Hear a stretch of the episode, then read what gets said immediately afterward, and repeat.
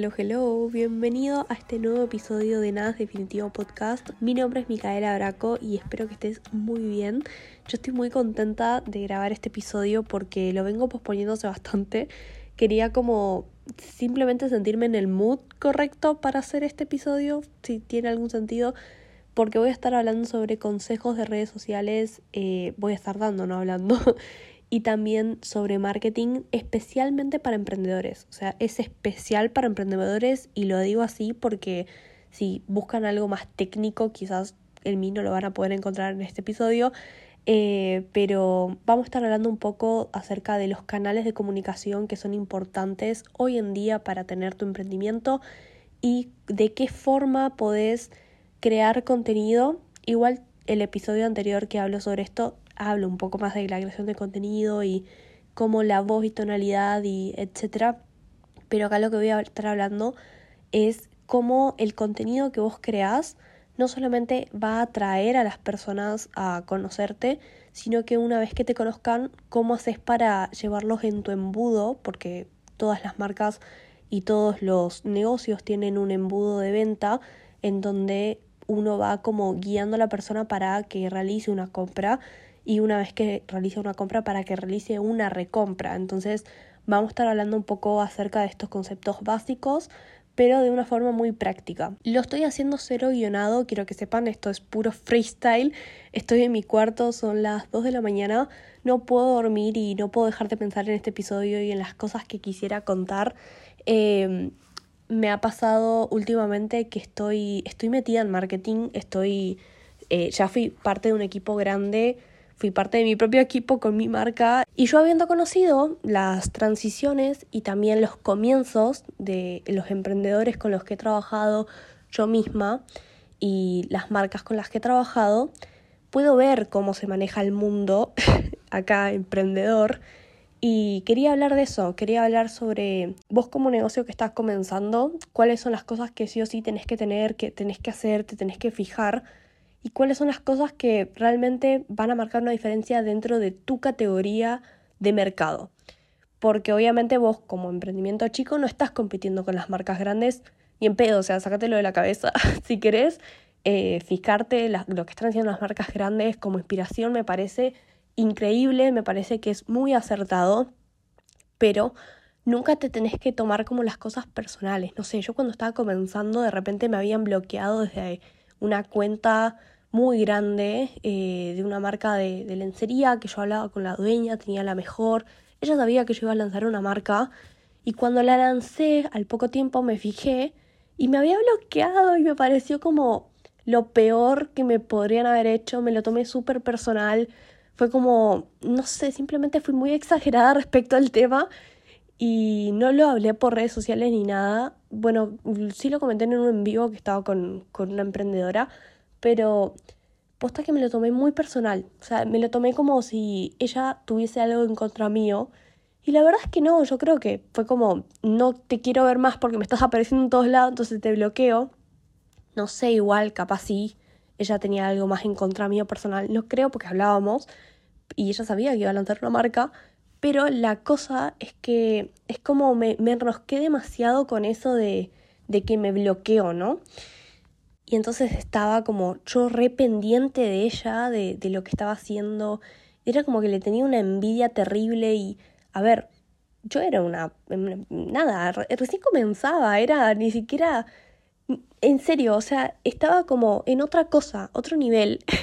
y, esta, y yo compararme con una marca que tenía no sé cuántos miles de seguidores en Instagram y facturaba no sé cuántos millones y eh, invertía en pauta publicitaria y hacía producciones de fotos y lanzaba no sé cuántos productos, fabricaba, o sea, yo lo hacía bajo pedido y esta marca lo fabricaba y era como de las grandes de Argentina me, me pareció una boludez. o sea, ahora me parece una boludez. En su momento era como, no, porque ella subió tal producto porque lo vio en mí y no sé qué y no sé cuántos y mira cómo está comunicando tal cosa justo cuando yo empecé a comunicar tal cosa y ahora, justo ahora agrega los tres talles en bombacha cuando yo tengo cuatro.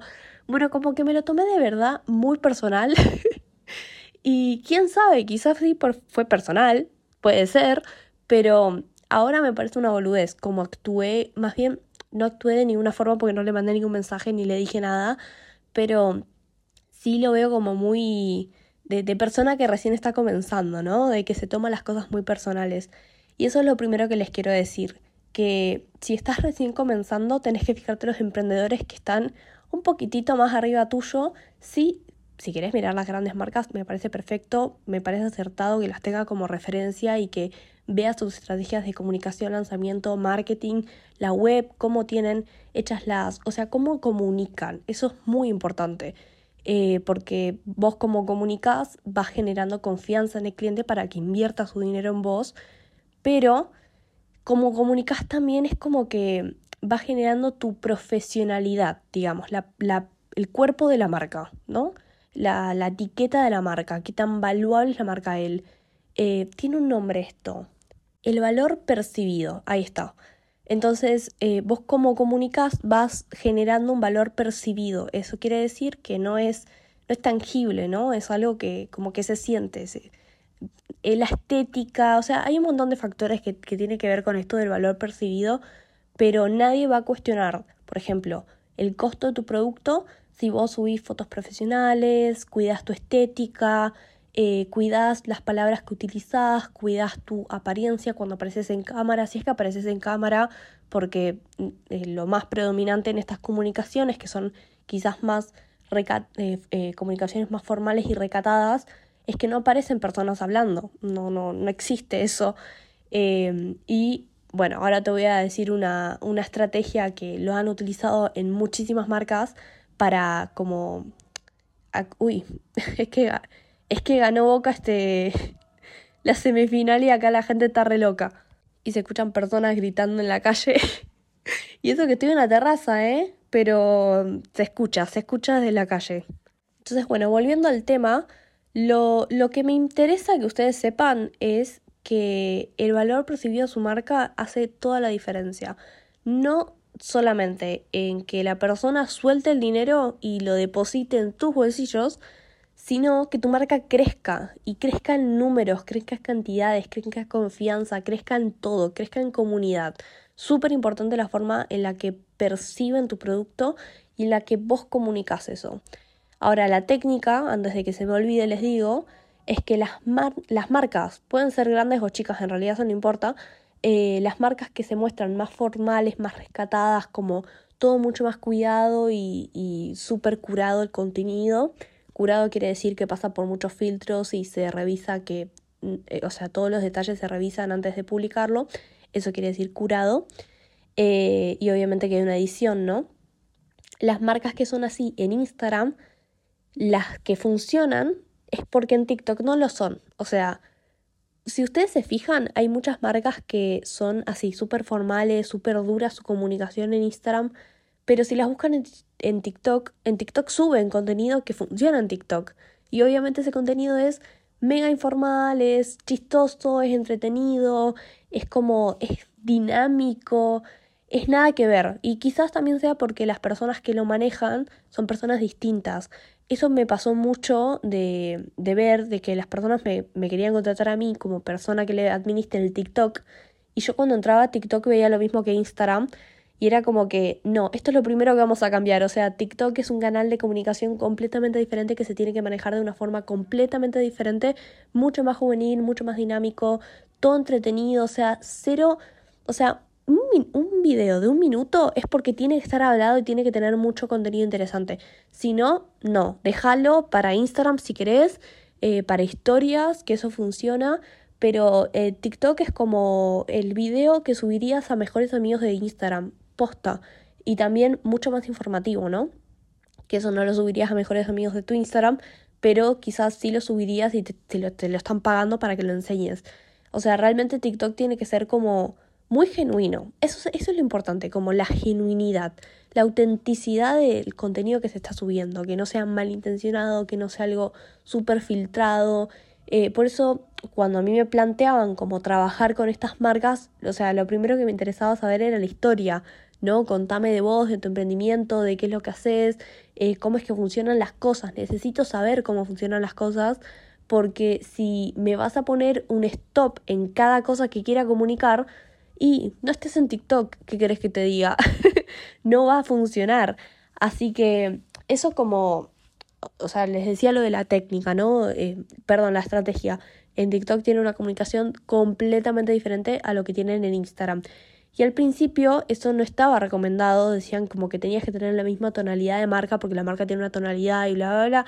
Y o sea, sí, pero al mismo tiempo se tiene que adaptar a las distintas comunicaciones y no tonalidades. O sea, sí, comunicaciones, voces que tienen las plataformas, porque el mismo usuario se comporta de manera distinta en cada plataforma que use. No es lo mismo persona, Micaela Braco, que va y que entra a YouTube para buscar videos de YouTube, para ver YouTube, no es lo mismo, o sea, yo no me comporto de la misma forma, no espero lo mismo y no tengo las mismas exigencias en YouTube que lo que tengo en Instagram, que lo que tengo en Pinterest, que lo que tengo en TikTok, que lo que tengo en, no sé, estoy pensando plataformas, eh, mm, Twitter, podríamos decir, bueno, ex, no sé cómo le dicen, creo que le siguen diciendo Twitter, ¿no?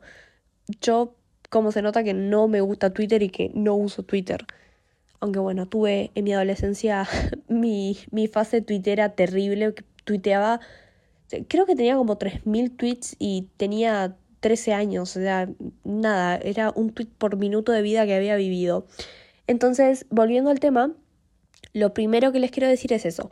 Ahora, metiéndonos un poco más acerca de justamente eh, como que el control diferenciar, comunicar tu diferencial con respecto a los competidores al mismo nivel que vos, que tiene tu negocio, para mí lo más importante es generar conexión con la persona que te está escuchando, que te está mirando, que te está viendo. Esa conexión, en mi opinión personal, es muy difícil lograrla en Instagram. Por eso eh, yo apelo a que la gente sea mucho más abierta a contar sus experiencias y comunicar de forma abierta, auténtica y genuina en TikTok. Eh, subir el video que quieras, o sea, grabalo, hacete, la costumbre de entrar a TikTok, poner la cámara y empezar a hablar, poner tipo los 10 minutos, empezás a hablar y después lo editas. Y lo editas y lo subís y no lo pienses tanto. No importa tanto la caption, no importa tanto los hashtags. Bueno, capaz en TikTok es un poco más importante el hashtag. Lo que te recomiendo respecto a eso es que tengas un hashtag para vos, tipo tu nombre, el nombre de la marca, y que lo utilices en todos los videos que subas y que también el, el de tu rubro, tipo, no sé, em, eh, si vendes ropa interior, entonces va a ser el nombre de tu marca, siempre primero o en algún lado, tampoco importa, o sea, sé que importa el orden de los hashtags porque importa la prioridad que le pongas, pero realmente, o sea, no, tampoco te va a hacer tanto la diferencia. Si el video funciona, funciona y no va a ser por los hashtags, digamos. Eh, va a ser por una serie de otros factores que tiene que ver con el video en sí, la pieza de contenido, qué tan dinámica es, qué tanto atrae el público y qué tanto el algoritmo lo empieza a empujar porque ve que a las personas que se les muestra tiene mucho resultado. Eh, pero no tiene nada que ver con los hashtags, el si un video tiene o no como si funciona, ¿no? No tiene nada que ver las visualizaciones y eso con los hashtags, te juro que no tiene nada que ver. Lo que más importa respecto a eso es que caiga en la categoría que vos querés que caiga. O sea, que las personas cuando busquen, no sé, digamos que vos vendés ropa interior, cuando las personas busquen ropa interior, busquen bombacha, busquen corpiño, busquen corpiños Argentina, busquen, eh, sí, ropa interior argentina o lo que sea, vos les aparezcas porque vos vas a tener en tu hashtag o en el hashtag eh, particular de esa categoría que están buscando, vos vas a tener muchas más visualizaciones que lo que tiene la mayoría de las personas que quizás suben un video, se les hace viral y nunca utilizaron el hashtag. Entonces todas esas visualizaciones no van a estar metidas en esa categoría. O sea, realmente lo que importa con los hashtags es por el motor de búsqueda. Eh, que en realidad no son los hashtags, es toda la descripción que pongas. Bueno, me explayé bastante en esta explicación de los hashtags, pero eh, lo importante realmente es eso, que vos hagas la costumbre de abrir TikTok o simplemente agarrar la cámara. La verdad que no importa dónde lo hagas, en qué plataforma, pero que empieces a hablar ahí y que lo subas y que te quites la vergüenza de encima de hablar de las cosas que te interesan, hablar de las cosas que te gustan. La cantidad de veces que yo he pensado como, ¿quién vergas me escucha, qué le importa a la gente lo que estoy diciendo. Y después chocarme con la realidad de que quizás a una persona le interesó y esa persona me compra el producto. O esa persona me contrata y quiere mis servicios. O esa persona me compra el curso. O sea, de verdad que es una lotería completamente quien te termina viendo. Y por eso vos tenés que subirlo, ¿ok? Tenés que subirlo. Porque, a ver, vergüenzas para qué? Estás emprendiendo. O sea, vergüenza de qué? Te tiene que dar orgullo. Orgullo de que lo estás haciendo, de que estás haciendo más de lo, de lo que la gente promedio hace. Y que, y que estás luchando por tu sueño y estás viviendo tu sueño también al mismo tiempo. Así que vos, sin vergüenza, subilo, ¿ok? Quiero que lo hagas. Por otra parte, Respecto al contenido del video, a mí lo que más me sirvió para crecer en su momento en TikTok, yo crecí una comunidad de ciento, hmm, 112.000 o 113.000, o sea, no sé, porque ahora creo que estoy en 114 y suben y bajan los seguidores y sinceramente ya no me importa si suben o bajan, sé que no voy a bajar de 100, a menos de que deje abandonado el TikTok por demasiado tiempo pero tampoco estoy subiendo contenido relevante, entonces el número, si sube o baja, no me importa porque no estoy haciendo nada relevante con mi cuenta. Pero en su momento, que tampoco me importó mucho, y esto es como un consejo que les doy, es que ustedes hagan el contenido que les nace y que no les importe ni las visualizaciones ni los comentarios. O sea, no hagan contenido pensando en que se tiene que hacer viral, no hagan contenido pensando en que va a funcionar o no va a funcionar. Ustedes despréndanse completamente de resultados si funciona o no funciona, si el video la pega o no la pega, si recibe hate, si recibe halagos, si está mucho guardado, likes enviados. O sea, posta que lo mejor que pueden hacer como emprendedores es desprenderse de resultado y simplemente hacer. Hacer las cosas que ustedes creen que son correctas, hacer las cosas que ustedes sienten que son correctas y como les repito, ser genuinos en lo que ustedes están comunicando, porque aparte eso se nota mucho. Y a mí lo que más me funcionó para crecer esa comunidad que tengo en TikTok es agarrar la cámara y hablar. Hablar y responder comentarios, aunque sean los más pelotudos que se les ocurra, yo respondía. Respondía con mi carisma, respondía con lo que se me ocurría en el momento y incluso trataba como de ser concisa y no editarlo tanto después como para, y directamente que terminaba de responder la pregunta de grabar el video, subirlo. Tipo, ponerle lo primero que se me ocurría cuando terminaba de grabar el video de caption, eh, creo que ni siquiera usaba hashtag, y iba y lo subía. Y no me importaba ni eh, la foto portada, no me importaba nada. O sea, realmente yo lo único que hacía con mi cuenta era responder comentarios, subir contenido que me interesaba, hacer preguntas cuando me interesaba tener algún tipo de respuesta y hablar de lo que estaba viviendo, hablar de, lo que era mi vida emprendedora, hablar de los envíos internacionales, de qué plataformas, hablar de tienda nube, hablar de, hablar de, qué sé yo, me compraron tal producto y tengo que hacerlo y cómo lo hacía. Y a veces no me daba el tiempo de hacer algo hablado, porque obviamente, ¿no? En el trajín del día a día es una locura. Frenar y hacer un video es como, a veces es demasiado. Pero yo mientras estaba trabajando, como yo cosía y no tenía que estar con el teléfono, igual a mí me gustaba ver muchas series cuando estaba cosiendo, pero bueno, eso es otro tema. yo cuando no estaba viendo la serie, me grababa, me grababa a mí cosiendo, me grababa cosiendo toda una prenda, o cosiendo una sola, o cosiendo una parte, o cosiendo en, serie, o sea, me grababa cosiendo, eh, grababa cómo limpiaba la máquina, grababa mi espacio de trabajo, grababa cuando estaba ordenando, grababa cuando doblaba eh, las cajas, o sea, grababa todo el tiempo, me grababa un segundo cuando estaba yendo al correo y después le agregaba una musiquita que me había gustado y le ponía una, un texto y ya está. ¿Y el texto de qué trataba? El texto trataba sobre quizás lo que estaba haciendo o quizás como, no sé, lista de cosas que había hecho en el día. Quizás esos videos no se pegaban, ¿eh? No, no digo que esos videos vayan a ser los que funcionen. Los que más funcionen van a ser los que vos hables y en especial si pedís ayuda o, o como que estás mostrando algo que decís les gusta más esto, les gusta más aquello, necesito su opinión, esos son los videos que más funcionan, posta, porque hay muchos comentarios y la gente es como que se queda un segundo más a pensar lo que vos estás preguntando. Pero eh, posta que para mí hacer contenido, ser constante, fue lo que más funcionó. Porque yo subía muchos videos, o sea, muchos. Había veces donde subía quizás cuatro videos por día y no me pesaba porque yo hacía lo que me sucedía en el momento. Yo simplemente documentalizaba la vida y yo subía. Y no me importaba, no me paraba ni un segundo a pensar en lo que estaba haciendo.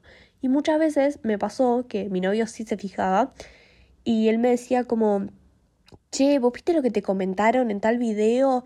Y cuando yo entraba, ¡pum!, un millón de, de visualizaciones. Y era como, ¿qué? ¿Cuándo? ¿En qué momento?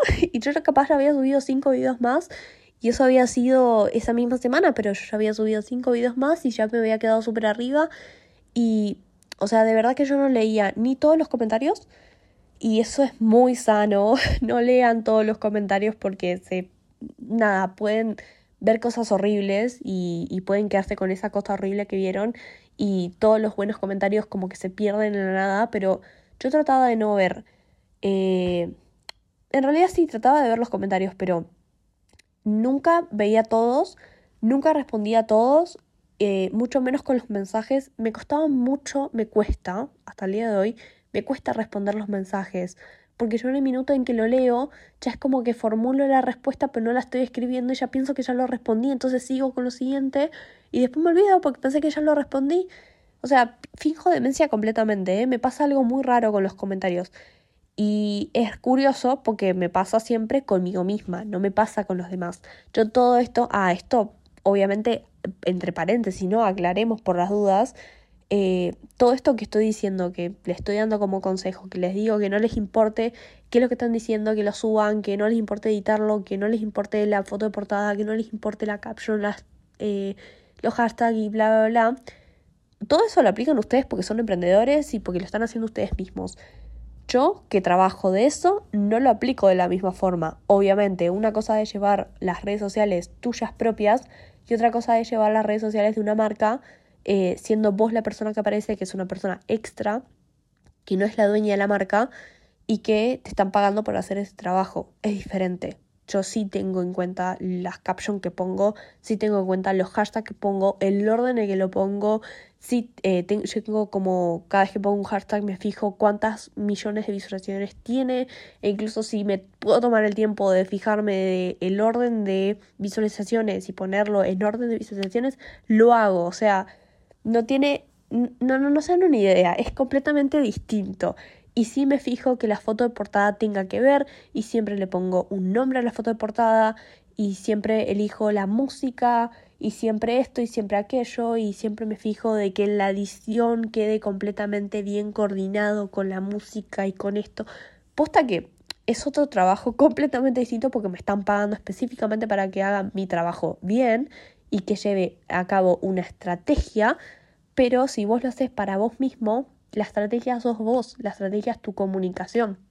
Posta que no es lo mismo. O sea, simplemente quiero decir eso, como que yo estoy diciendo esto porque tengo la experiencia de haber sido emprendedora y de haber crecido una, una comunidad en redes sociales, que bueno, Instagram no lo pueden ver porque yo había eliminado el Instagram de la marca, pero TikTok sí lo pueden ver, o sea, esos al menos 113 mil seguidores son pura y exclusivamente lo que gané con la marca. Después eh, seguí creciendo un poquitito más eh, por mi cuenta, por los videos que subí después, pero la nada misma, o sea, mil seguidores que son, ¿no? Eh, perdón, me acabo de dar cuenta que dije eso y quizás ustedes tienen menos de mil seguidores.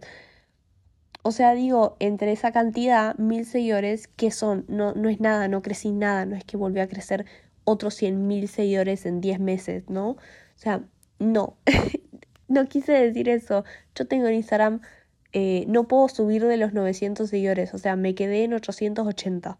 No puedo, no puedo llegar a los 900 seguidores, así que no, esto de mil seguidores que acabo de decir, por favor no se lo tomen como que estoy diciendo que mil seguidores no significan nada, porque para muchos es un logro enorme, porque les cuesta muchísimo. Yo cuando llegue a los mil seguidores en Instagram voy a hacerme una torta, porque estoy tardando mucho, ¿entienden? Así que nada, simplemente quería, quería aclarar eso. Em, y ahora vamos a tocar otro tema que es acerca de las cosas, las plataformas en las que tenés que estar. A ver, si vos sos una marca personal, te recomiendo que estés en YouTube. Sí o sí, o sea, más además de estar en Instagram y en TikTok, subí tu contenido a YouTube. Sí o sí, tenés que hacer blog, tenés que estar como ahí. si sos una marca personal. Si sos de repente, qué sé yo, modelo o vendes servicios o simplemente sos influencer, bueno, YouTube es una muy buena plataforma para que trabajar y subir contenido. Eh, y de repente subís, no sé, Get Ready With Me, tu skincare del día, tu producto favorito, probando productos. El maquillaje en YouTube la repega. En shorts eh, especialmente. O sea, no lo hagas en formato de video de YouTube largo porque si querés hacerlo, pero digo, puedes subir los mismos que vas a subir a TikTok, lo subís a YouTube Short y ya vas a tener presencia en YouTube en general. Y está bueno porque después las marcas ven tu cantidad de seguidores y si es maquillaje, si es influencer y todo eso les interesa ver YouTube. Muchas veces pasa eso. Ahora, por otra parte, si vos tenés una marca, eh, un emprendimiento o lo que sea que vende productos físicos, lo más importante es que estés en Instagram. Y tu Instagram, no hace falta que tengas un Instagram como 700 mil seguidores. O sea, aposta que ni siquiera hace falta que llegues a los 10.000. Si puedes llegar a los 10.000, joya, porque te posiciona con mucha más confianza. O sea, la gente ve los seguidores cuando entra a las cuentas de las marcas. Pero eh, lo más importante es que tu contenido se vea profesional, que vos muestres tus productos, que vos muestres cómo estás trabajando, que tengas al menos una destacada eh, con comentarios, que es como que trabajes tu credibilidad eh, respecto a eso, ¿no? Como, esta soy yo, yo soy la persona que está detrás de esta cuenta, estos son los productos que hago y que tengas videos y que si puede ser hablado alguno joya, mejor. Y subí, lo subís todo una historia destacada que se llame Nosotros, por ejemplo. O, o back, o procesos, o lo que quieras, pero que, que, que se vea que sos una persona real, ¿no?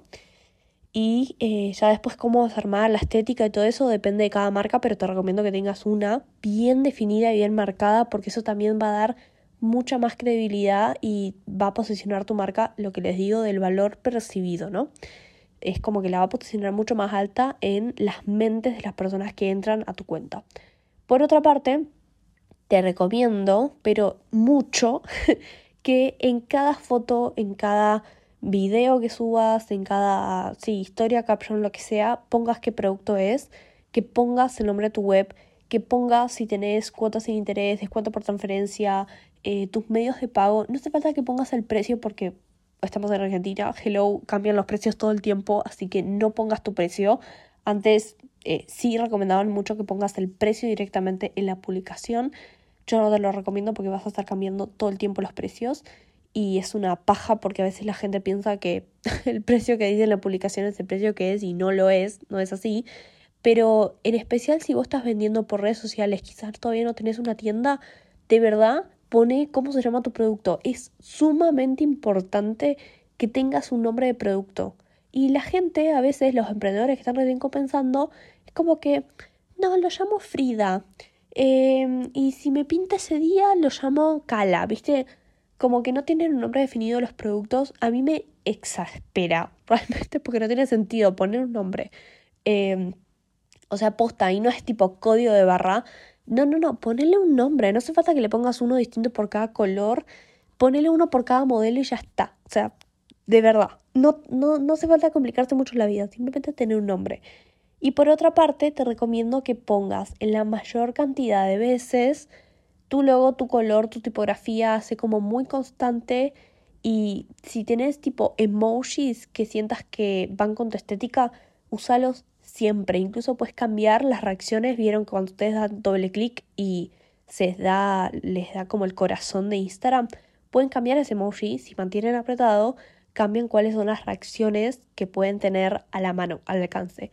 Y entonces yo, por ejemplo, tengo el que es un emoji de la cartita con corazón. Entonces yo cada vez que doy doble tap a un mensaje, en vez de, de darle like con el corazón normal que te da Instagram, a mí se me da con la cartita con el corazón. Y me encanta porque yo ese emoji lo uso y siento que reba con mi personalidad, es como súper cute.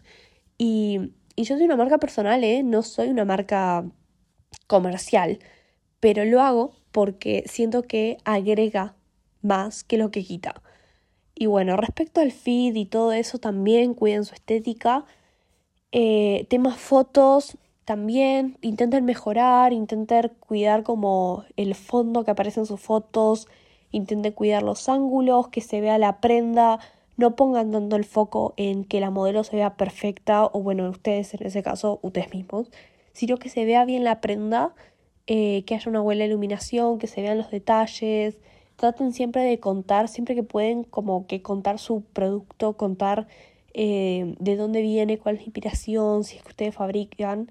Y si ustedes no fabrican y revenden, les recomiendo mucho que realmente agarren la prenda y se la prueben y hagan historias hablando de eso. Eso les va a dar muchísima más credibilidad de lo que tienen los negocios que venden exactamente el mismo producto y va a hacer completamente la diferencia. Así que esos son mis consejos como súper básicos, pero al mismo tiempo siento que le agregué un poquitito más.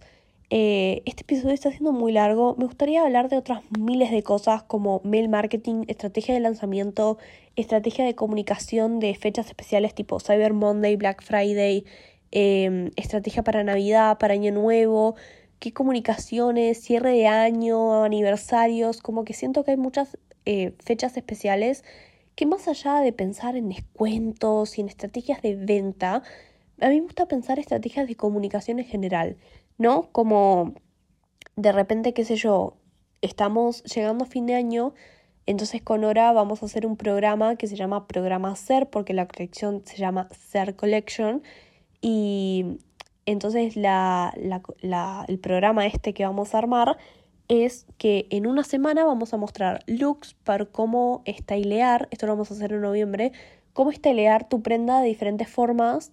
Y están, están vendiendo ropa deportiva, ¿no? No es ropa de fiesta, no es que están vendiendo eh, ropa para salir, tipo ropa para salir a bailar a la noche, pero eh, la ropa deportiva es muy canchera, la que venden en hora, no en todos lados venden ropa deportiva tan canchera, entonces la idea es como mostrar eh, qué looks harías, y cómo lo estilarías. Y es tipo toda una semana en donde te vamos a mostrar eso.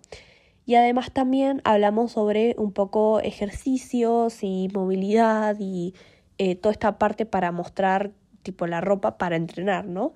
Eh, contenido inspiracional del gym y bla, bla, bla.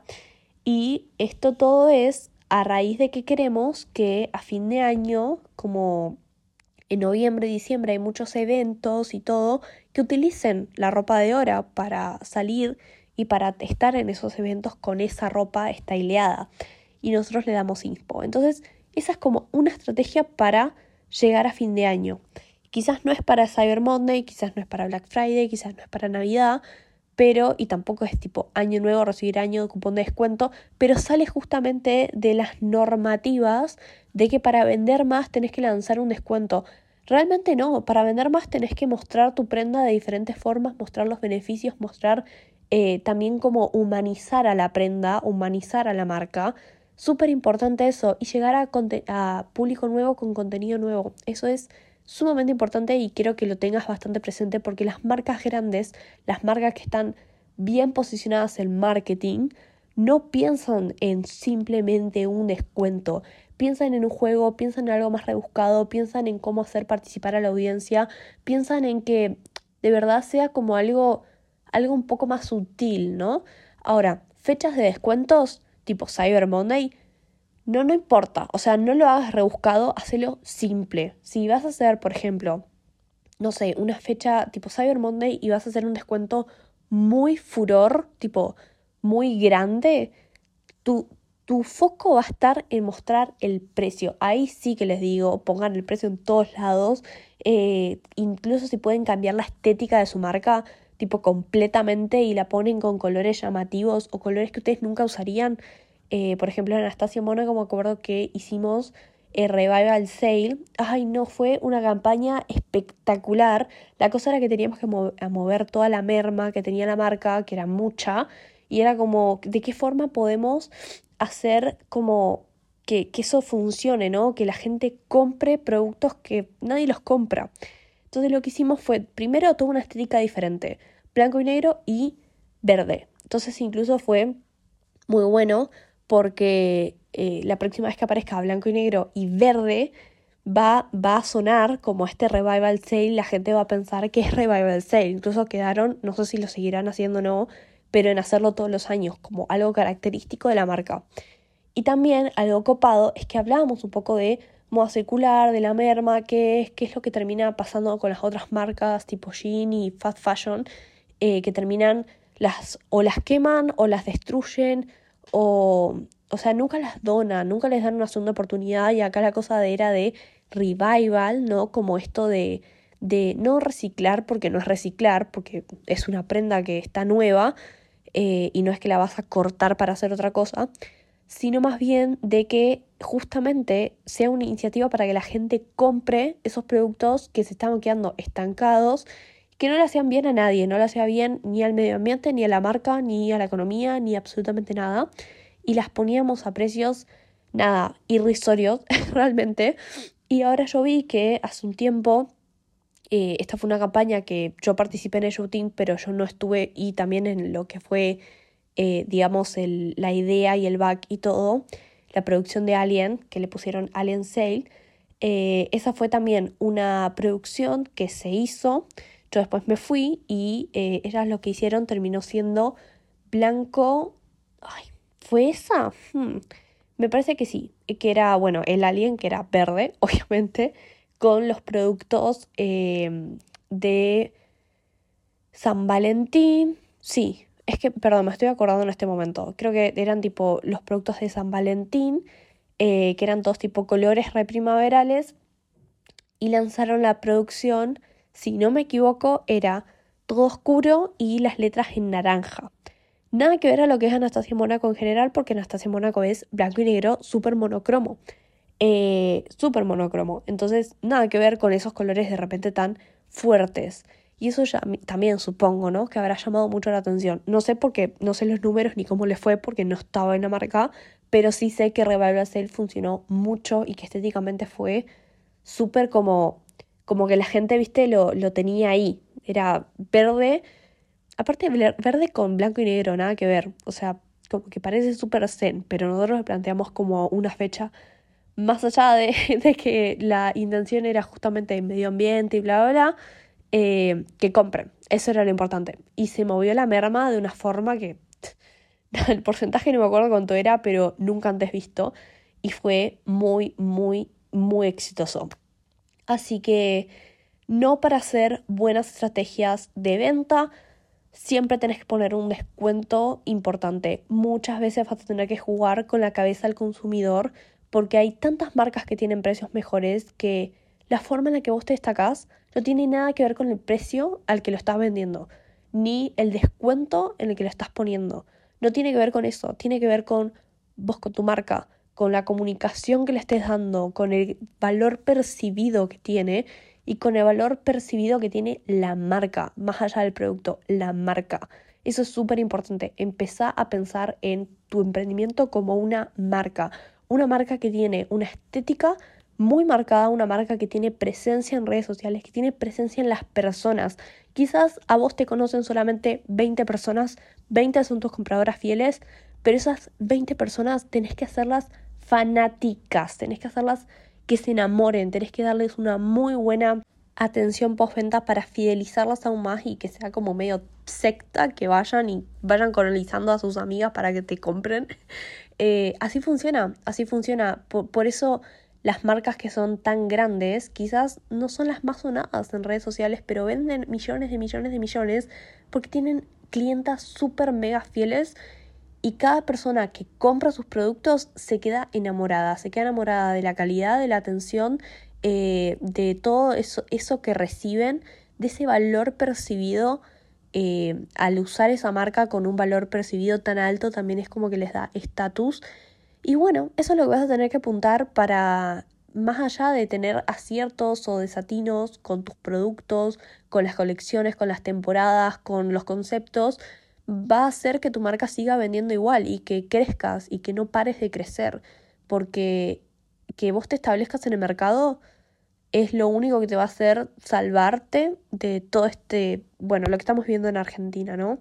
Y la forma en la que te estableces es justamente con la comunicación. Así que bueno, espero que les haya gustado este episodio. Estoy un poco más contenta por cómo eh, terminó porque eh, iba a terminarlo hace un rato, pero dije, mm, no me siento conforme con lo que estoy diciendo, así que ahora sí me siento conforme con lo que dije. Eh, si les interesó, si les gustó, si tienen dudas, tienen preguntas, si les surgió algo mientras están escuchando, por favor vayan y escribanme. O sea, me encanta, me encanta y aparte me encanta, me fascina el marketing. No estudié nada relacionado con esto. O sea, simplemente hice cursos y tengo, cada vez tengo como más ganas, tengo ese bichito de, che, y si termino la secundaria y me hago una carrera universitaria, estoy re loca. No me la bancaría realmente, pero me parece como como que no sé, tengo ganas de, tener más información técnica y información paja. Yo le digo así, esa, eh, o sea, yo siento que los estudios son mata pasiones, vamos a decirlo de una forma. O sea, yo creo que son así, pero es como que no sé, el marketing me gusta tanto que siento que no me mataría la pasión estudiarlo como una carrera universitaria, ¿no? Que, que te quema el bocho, te quema, te, que te mata la pasión, vamos a decirlo así. O sea, realmente para mí te mata la pasión. Eh, así que nada, bueno, mm, cualquier cosa me escriben. Eh, me encanta dialogar con las personas, me encanta dialogar con quien me escriba que viene del podcast. Me parece como, no sé, es como un sueño hecho de realidad. Y me encanta el marketing, así que cualquier cosa que me pregunten, yo voy a estar encantada de responder. Les mando un besazo enorme, espero que terminen muy bien su día y bye.